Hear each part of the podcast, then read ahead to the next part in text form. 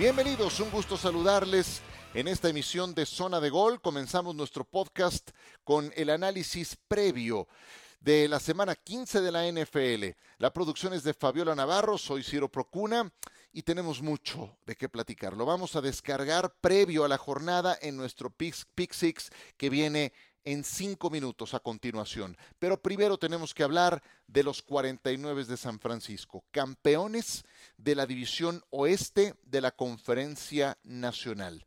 Y sí, es un equipazo el de los Niners.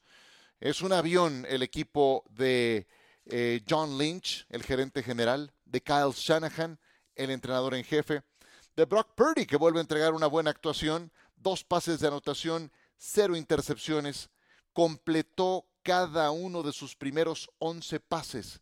Y les digo una cosa, lo logró sin Divo Samuel, que estaba lesionado. Y entonces encontró soluciones en otros de sus jugadores, como George Kittle, ala cerrada, que logra dos recepciones de anotación. ¿Qué daño le hicieron las alas cerradas a la defensa de los halcones marinos de Seattle? Y desde luego Christian McCaffrey, que llevó la carga eh, la responsabilidad de este ataque, con 26 acarreos, 108 yardas y una anotación, también por esa vía terrestre. Brock Purdy tiene el privilegio de sentarse a manejar un Ferrari. Eso es lo que tiene San Francisco, porque su defensa es la mejor de la liga, porque George Kittle es uno de los tres mejores alas cerradas de la liga, porque Christian McCaffrey tiene que ser uno de los corredores más versátiles, más explosivos, más dinámicos que hay en la liga, y el sistema que tiene Kyle Shanahan le permite a San Francisco no desmoronarse con la lesión de uno o dos de sus quarterbacks.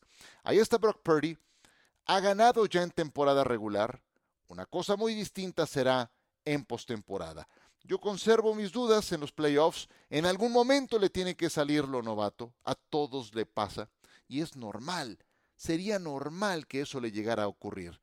Ya ganó en casa ante Tom Brady y un equipo malo como lo son los Bucaneros. Yo tenía mis dudas de verlo esta noche en Seattle ante ese ambiente hostil del estadio más ruidoso, más escandaloso de la NFL, contra un rival que suele indigestársele a San Francisco, que no era capaz de barrer a Seattle en su serie directa desde el año 2011 hasta ahora, que lo han logrado por segunda ocasión, derrotaron a Seattle y los barrieron en la eh, serie directa, en el enfrentamiento directo. Pues eh, respondió muy bien ante esa adversidad, tenía muy bien implementada la cuenta silenciosa, que es el antídoto para esos estadios donde la comunicación quarterback con sus demás integrantes ofensivos tiende a entorpecerse. Y desde luego que el principal pilar que ayuda a Brock Purdy no son nada más las armas de que dispone al ataque, es su defensiva. Lo de Nick Bosa es un auténtico dolor de cabeza. Ya había logrado tres capturas de coreback en el partido ante Tua Tago Bailoa. Nick Bosa logra una captura más, llega a 15 y media en lo que va de la campaña. Ya igualó el total de toda la temporada pasada. Nick Bosa es un sólido candidato a ser jugador defensivo del año. Cada jugada estuvo acosando a Gino Smith. Y no olviden que Seattle tiene tackles ofensivos titulares novatos, Abraham Lucas y Charles Cross, derecho e izquierdo respectivamente. Y a cada uno le tocó padecer a Nick Bosa. No nos vayamos nada más con que logró una captura de coreback. Habría que ver cada una de las jugadas de pase, de las 44 jugadas de pase de Gino Smith, para darnos cuenta lo cerca que estuvo Bosa de capturarlo la manera en la que lo apresuró, lo golpeó o precipitó las jugadas. Todo eso le agrega valor a un jugador que se ha convertido en uno de los más influyentes a lo largo de esta temporada en esa función. Así es de que la defensa de San Francisco, y les digo una cosa, si no es Nick Bosa, es Eric Armstead, y si no es este jugador, es Fred Warner, es Drew Greenlow, es Aziz Al-Shair, es Charvarius Ward, es de Amador Lenoir. En fin, hay una jugada en los dos minutos finales de la primera mitad, en que provocan un balón suelto de Travis Homer cuando Seattle avanzaba con consistencia. Balón suelto provocado por Drew Greenlow, recuperado por Charvarius Gord y que regresa hasta dentro de la yarda 10 del equipo de Seattle. San Francisco descontó con dos jugadas una carrera de Christian McCaffrey, touchdown. Pues eh, eso es lo que termina provocando una defensiva tan agresiva, tan golpeadora, con semejante capacidad de anticipación como la de San Francisco. Ahí tienen un baluarte para la próxima postemporada. Y su coordinador defensivo de Miko Ryans no tarda en irse, le van a ofrecer ser entrenador en jefe en algún lado, así es de que San Francisco tiene que aprovechar esta generación fantástica, este núcleo que se ha juntado y que pese a las lesiones que se han presentado en el camino, son ya campeones de su división y si me apuran, por ahí andan alcanzando a los vikingos de Minnesota.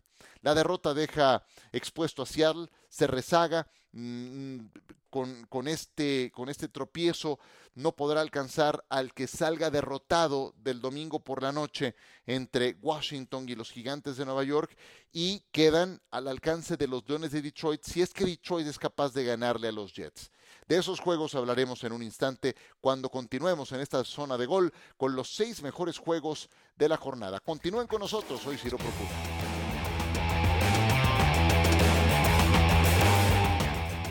Muy bien, seguimos con ustedes en esta zona de gol. Vamos a platicar como en cada emisión de los seis mejores juegos de la jornada. Comenzamos. Miami contra Buffalo. Este partido será el sábado en la noche, recuérdenlo. Una jornada que tiene esa distinción y así será en algunas oportunidades antes de que concluya la temporada regular. Buffalo va por su tercera victoria consecutiva contra rivales de la misma división. Le ganaron a Nueva Inglaterra por 14 por 8 puntos la jornada anterior a los Jets. Y van a enfrentar a un Tua Tagovailoa que lleva dos juegos realmente malos.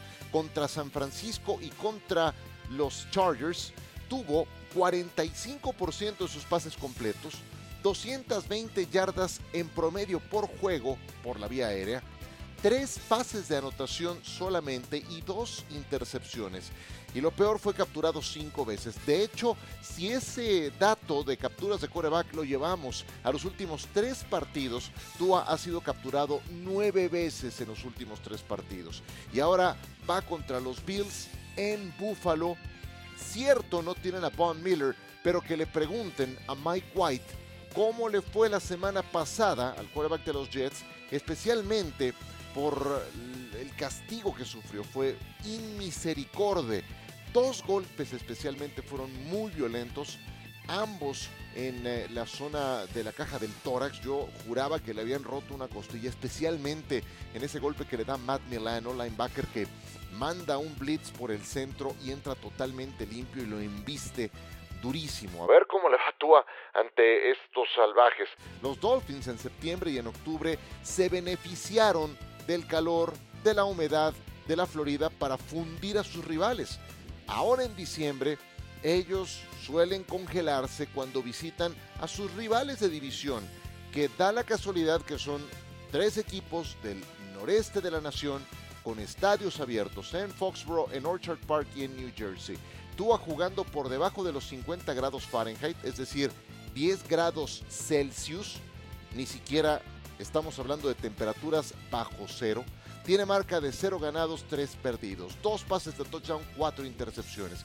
Buffalo favorito por 7 puntos. Me cuesta trabajo ese margen al ser rivales divisionales, pero sí creo que Buffalo va a ganar con autoridad. Kansas City va a visitar a los Tejanos. Estos dos están peleando por el número uno de la conferencia americana. Ambos tienen partidos ganables. Los Vaqueros de Dallas que estarán enfrentando a los Jaguares de Jacksonville. Cuidado, cuidado, cuidado. Dallas se puede llevar una sorpresa desagradable en Jacksonville. Trevor Lawrence ha ido al alza en su rendimiento en este desde el mes de noviembre, no nada más en diciembre, desde noviembre. La última intercepción que lanzó Trevor Lawrence fue el 30 de octubre en su partido contra los Broncos de Denver. Después de eso lleva 10 pases de anotación, 0 intercepciones. Jacksonville lleva 3 ganados y 2 perdidos en sus últimos 5 partidos. Dallas tiene problemas cuando abandona el juego terrestre. Contra Houston lo abandonó en la segunda mitad y por poco se llevan un susto mayúsculo. Dak Prescott, que yo creo, para como está jugando últimamente, es el eslabón más débil de Dallas, ojo, ha lanzado cinco intercepciones en los últimos tres partidos. En tres de los últimos cinco juegos ha lanzado dos intercepciones. Dallas tiene que correr el balón y soltar a su defensa. Eso no puede cambiar, aunque vayan abajo en el marcador en la segunda mitad. Y cuidado si Jacksonville los empieza a someter y empiezan a lanzar el, balón. Eh, y deben tener la, mente puesta en los jaguares, porque escuché en un podcast a Micah Parsons, estaba con Von Miller, eh, Parsons hablando de Filadelfia y, y comentó que Jalen Hurts es producto del sistema de los Eagles más que de su propio talento. ¡Ojo! El juego contra Filadelfia es hasta el 24 de diciembre. Antes tienen que jugar contra Jacksonville. Le preguntaron por esas declaraciones de Micah Parsons a Jalen Hurts y respondió correctamente. La mente la tengo puesta en Chicago. Filadelfia va a visitar a los Bears, a Chicago. Dallas va a visitar a Jacksonville los Cowboys son favoritos por 4 puntos, Filadelfia es favorito por 9 puntos, pero está más complicado el juego de Dallas en Jacksonville que el de Filadelfia en Chicago. Y ya que estamos con los equipos de la división este de la Conferencia Nacional, hablemos del partido del domingo por la noche. Los Gigantes de Nueva York contra los Commanders de Washington. Apenas hace dos jornadas se enfrentaron en MetLife Stadium y empataron. Llegan en momentos totalmente distintos. Los Giants no ganan desde el 13 de noviembre. Los Commanders no pierden desde el 6 de noviembre. Washington va al alza, los Giants van a la baja. El principal motivo de esa baja de juego de los gigantes es que su arma más dinámica, por no decir que la única, Saquon Barkley, ha sido frenado en los últimos cuatro juegos. Apenas 38 yardas promedio por partido en cada juego. Y los Giants tienen en ese lapso, cero ganados, tres perdidos, un empatado. Dependen mucho de Saquon Barkley, porque si uno se pone a ver, los Giants fuera de Saquon, su siguiente arma peligrosa es Daniel Jones. Y ni siquiera lanzando el balón, corriendo el balón. Y nada más. Después de eso, sus receptores abiertos son Isaiah Hodgins, Kenny Golladay, Richie James, Darius Slayton, Marcus Johnson, Ustedes díganme si alguno de estos jugadores recibiendo pases de Daniel Jones son una amenaza para alguna defensa en la liga. Y los Commanders creo que están mejor armados en ese sentido. Eh, Terry McLaurin, Antonio Gibson, Brian Robinson, que ha sumado protagonismo en los últimos partidos, novato corredor de bola, Curtis Samuel, receptor abierto, Jahan Dodson, vaya, si me apuran, hasta Logan Thomas, el ala cerrada. No creo que los Giants tengan alguna arma como estos que he mencionado fuera de Saquon. Los eh, Commanders juegan en casa, no la pueden dejar pasar. Vienen además de semana de descanso, son favoritos por cuatro puntos y medio. Aquí Washington puede encaminarse a la postemporada, pero tienen que derrotar a los gigantes. Detroit contra los Jets. Qué juego tan fascinante este. ¿eh? Es una ofensiva top 5, la de Detroit, contra una defensiva top 3. Y es un juego muy parejo, vaya, ahí es donde chocan dos fortalezas y a su vez la defensiva de Detroit contra la ofensiva de los Jets son el punto flaco de estos equipos. Pero bueno, es un juego eh, muy parejo. Eh, ambos están fuera de playoffs en este momento, pero están ahí en la frontera Ambos ocupan el noveno lugar en la siembra de cada una de sus conferencias. También llegan en momentos distintos. Los Jets han perdido tres de los últimos cuatro juegos contra los Patriotas, Minnesota y Buffalo, los tres partidos de visita, y le ganaron a Chicago. Los Leones han ganado cinco de los últimos seis partidos. Los Jets no podrán contar con Quinn Williams, esta es una baja durísima. Eh, su principal jugador defensivo en esta campaña junto con eh, Sauce Gardner, si me apuran. Y esa es una buena noticia para Jared Goff. Eh, dice el coach Robert Sale que Mike White estará disponible. Vamos a ver, después de la paliza que se llevó en Buffalo. Ahora le toca al novato Aiden Hutchinson enfrentarlo. Y no son buenas noticias. Este Aiden Hutchinson lo veo como un Nick Bosa en potencia y ya está entregando razones muy sólidas para ser el novato del año, el novato defensivo del año, sí lo creo. Es un espectáculo este Aiden Hutchinson. El que eh, pierda se va a meter en un problema rumbo a los playoffs, pero siento que ambos están em, pues por encima de lo esperado en esta campaña. A ver, yo sí creía que Detroit iba a estar como está en la actualidad. A lo mejor no habiendo tenido un inicio tan malo, pero sí en esa frontera por meterse a la postemporada. Han, han sido de contrastes, ¿no? El Detroit de septiembre-octubre con el de noviembre-diciembre son muy, pero muy distintos pero ha cambiado la cultura de ese equipo y esa es una gran noticia para Detroit. Y, es un equipo que vale la pena ver porque son arrojados, tienen un coach que eh, su personalidad ha permeado en el equipo y también en el equipo de los Jets. Su entrenador ha eh, hecho un equipo a su imagen y, semejanza con una defensiva muy agresiva. Entonces, pues veremos. Ninguno de estos dos tiene margen de error los Jets pueden ponerle presión a los Patriotas que visitarán Las Vegas para enfrentarse a los impresentables Raiders de los que ya hablamos la semana pasada.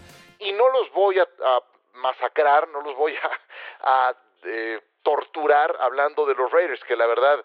Eh, bueno, pues su récord habla por ellos, ¿no? Y los Duendes esperan el tropiezo de los gigantes que puede darse para seguirse acercando un eventual boleto a postemporada.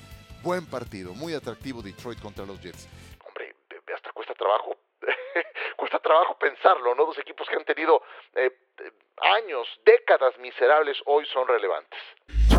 Cincinnati contra Tampa Bay. Por primera vez, Tom Brady contra Joe Burrow. Es el relevo generacional. Cuando me hablan de, oh, sí, qué lástima que se va Tom Brady. Sí, qué lástima, porque es un jugador irrepetible. Como tal, hay que entenderlo. Eh, pero cuando me preguntan si la NFL se va a quedar extrañándolo, yo les digo, a ver, sí, pero, pero vean la nueva generación de corebacks. Y esa nueva generación de corebacks la encabezan, pues ya lo he dicho varias veces, ¿no? Los Josh Allen, los eh, Lamar Jackson, los Patrick Mahomes, eh, por supuesto que los Jalen Hurts, que da un paso adelante en su rendimiento. Um, vaya, hay una gran cantidad de corebacks en, en. Kenny Pickett mismo, ojo que creo que va a andar bastante bien. Y por supuesto que Joe Burrow. Creo que es el principal junto con Josh Allen y Patrick Mahomes de esa nueva generación. Más Lawrence si sigue sumando enteros, en fin. Eh, la NFL estará en buenas manos cuando Brady decida retirarse. Eh, y viene de ser despachado feo por la defensa de los 49ers. Ahora le toca a la defensa de Cincinnati que frenó a Nick Chubb en 34 yardas y que dejó a los Browns en 4 de 15 en conversión de tercera oportunidad.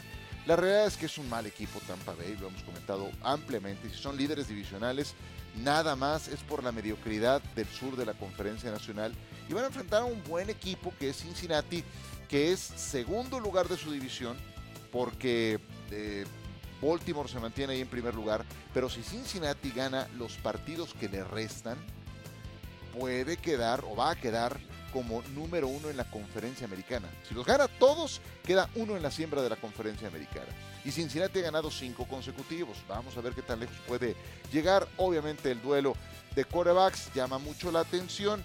Pero sí, Burrow está en mejor momento, tiene mejores armas. Creo que Jamar Chase puede hacerle pasar una tarde muy complicada a la defensa de los bucaneros de Tampa Bay.